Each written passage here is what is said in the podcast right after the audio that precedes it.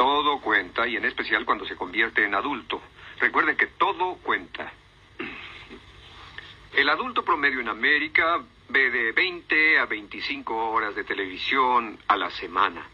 El ciudadano adolescente promedio mira alrededor de 7 horas de televisión y el niño promedio de 3 a 4 horas de televisión diarias. ¿Sabía que el funcionario ejecutivo en jefe promedio de todas las corporaciones americanas mira menos de 5 horas a la semana?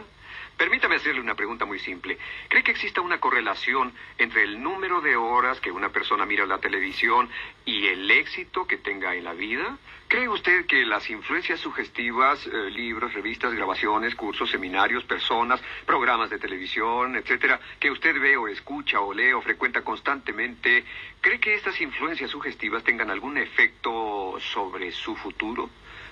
Lo plantearé de esta manera.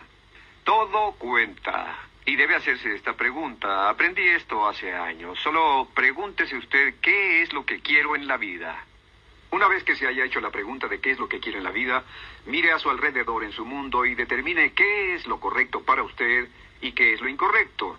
¿Qué significa esto? Significa que todo lo que lo impulse hacia lo que quiere es correcto y todo lo que lo impulse lejos de lo que quiere es incorrecto. Pero todo cuenta. Tengo un amigo que estaba a dieta constantemente y con frecuencia lo encontraba comiendo pastel de queso. A veces comía dos pedazos de pastel de queso en el almuerzo y yo le decía, creí que estabas a dieta, yo creí que solo comías fruta fresca, verduras y comida natural. Respondía, claro, bueno, ¿y el pastel de queso? Y él decía, eso no lo cuento.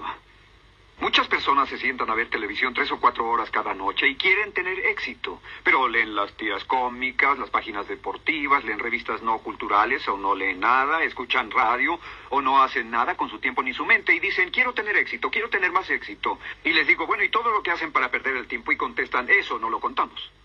Desafortunadamente, la naturaleza lo cuenta.